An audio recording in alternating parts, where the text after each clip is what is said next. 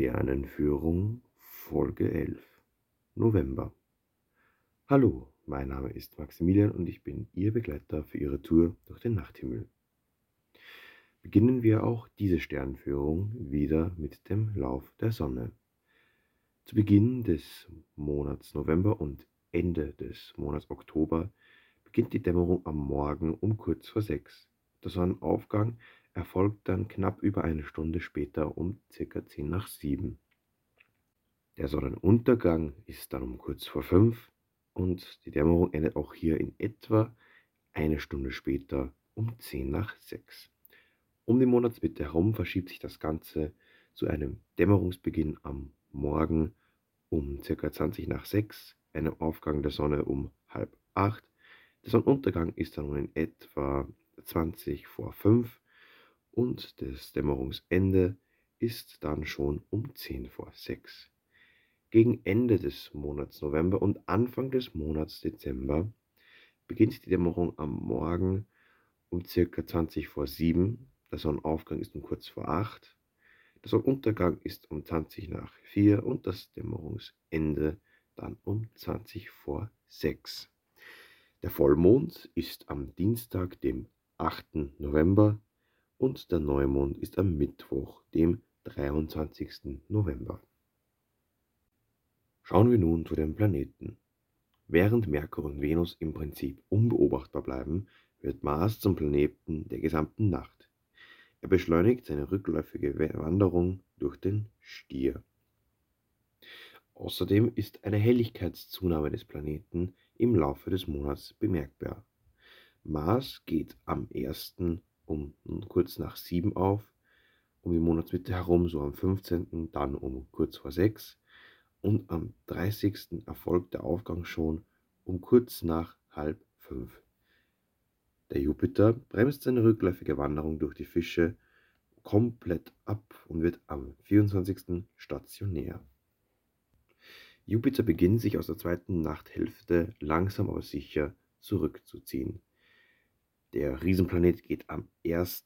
um in etwa kurz nach halb vier unter, am 15., also um den Monatsmitte herum dann um in etwa 20 vor 3 und am Monatsletzten geht Jupiter bereits um 20 vor 2 unter. Der Saturn, wieder rechtläufig im Steinbock, ist ein Planet des Abendhimmels. Allerdings verkürzt er erheblich seine Sichtbarkeitsdauer. Denn zum Monatsbeginn geht der Ringplanet Saturn um in etwa drei Viertel zwölf unter, um die Monatsmitte herum dann um in etwa zehn vor elf und zum Monatsende dann schon um kurz vor zehn. Und die Saturnhelligkeit geht abermals leicht zurück. Kommen wir nun zum Fixsternhimmel. Das Himmelsweh hat nun seine höchste Position erreicht und steht zwischen Zenit und Polarstern. Eigentlich macht es jetzt nicht den Eindruck eines großen lateinischen Ws, es sieht eher aus wie ein M. Die Amerikaner bezeichnen die Cassiopeia daher auch als Himmels-M und nicht wie wir als Himmels-W. Der große Wagen kreuzt zwischen Polarstern und Nordpunkt am Horizont den Meridian. Er befindet sich somit in unterer Kulmination.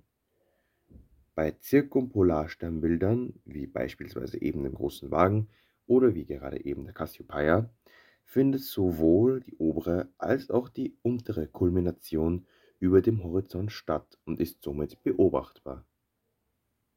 Weit im Westen ist immer noch das Sommerdreieck zu sehen. Relativ hoch steht Deneb, der Schwanzstern des Schwans, auch die helle Vega ist gut im Nordwesten noch zu erkennen, während Altair im Adler nahe dem Westhorizont steht und kaum mehr auszumachen ist. Hoch im Süden erspäht man die Sternbildergruppe Pegasus, Andromeda, Widder und Fische. Dies sind typische Herbstbilder, die nach wie vor den Abendhimmel zur Standardbeobachtungszeit dominieren. Die beiden Fische ziehen gerade durch den Meridian. Sie sind schwer zu beobachten, denn sie sind relativ lichtschwach. Allerdings sind sie allgemein bekannt, da sie Mitglieder des Tierkreises sind.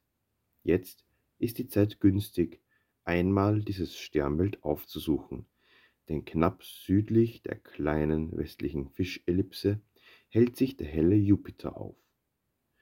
Zwischen dem Sternbild Dreieck und dem Pegasusquadrat findet sich die östliche Fischellipse.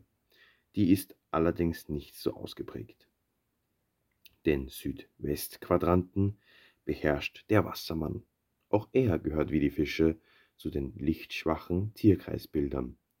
Tief im Südwesten kann man Fomalhaut im südlichen Fisch aufblitzen sehen. Der Südostquadrant ist auch nicht sehr eindrucksvoll. Walfisch, lateinisch Cetus, und der Fluss Eridanus füllen ihn aus. Dafür wird es im Osten lebendig. Die Wintersternbilder drängen auf die Himmelsbühne. Fuhrmann, Stier, Orion und Zwillinge sorgen für helle Sterne am Osthimmel. Vom Wintersechseck fehlen nur noch Sirius im großen Hund und Procyon im kleinen Hund. Das war's auch schon wieder mit dieser Folge. Ich hoffe, es hat Ihnen gefallen. Letzten Monat, um genau zu sein, am 25.10. war eine partielle Sonnenfinsternis.